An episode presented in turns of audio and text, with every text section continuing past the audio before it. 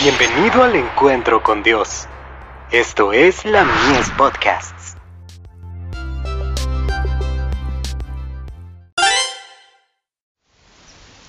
Cada día con Dios. ¿Hemos pasado de muerte a vida? Nosotros sabemos que hemos pasado de muerte a vida, en que amamos a los hermanos.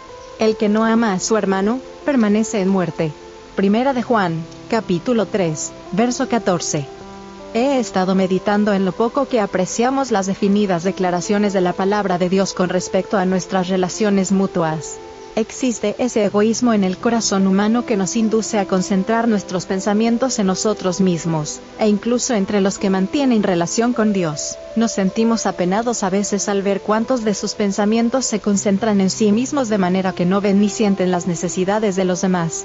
Estamos relacionados los unos con los otros en la gran tela de la humanidad, y en todas nuestras relaciones mutuas debiéramos manifestar la actitud de Cristo. Cerrar los ojos frente a las necesidades de los que perecen, dejar que los pecadores sigan sin amonestar, y que debido a nuestra indiferencia y egoísmo se sientan tentados a decir, nadie se preocupa de mi alma, equivale a deshonrar a Dios y acarrear baldón sobre su causa.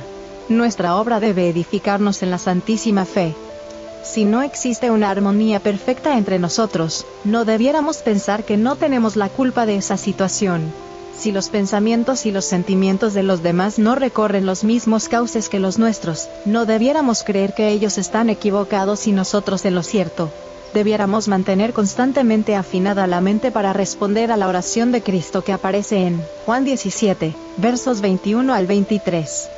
Necesitamos saber en qué consiste el yugo que Cristo quiere que llevemos, y las responsabilidades que tenemos que asumir en este tiempo, y tratar constantemente de demostrar con bondad y amor a nuestro hermano que nos interesamos en él, y poner amor en nuestras acciones cotidianas.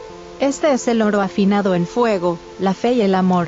Si viéramos que alguien está en error en algún aspecto, no debiéramos pasar a su lado sin decirle nada, sino que debiéramos tratar de traerlo de las tinieblas a la luz debiéramos cuidar los intereses de los demás como de los propios.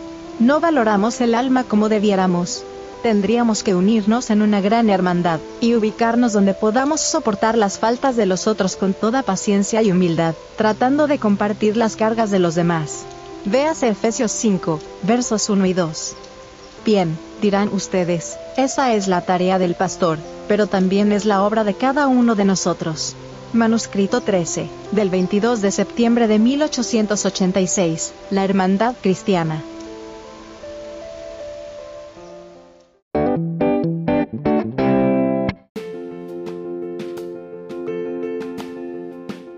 Visítanos en www.ministeriolamies.org para más contenido.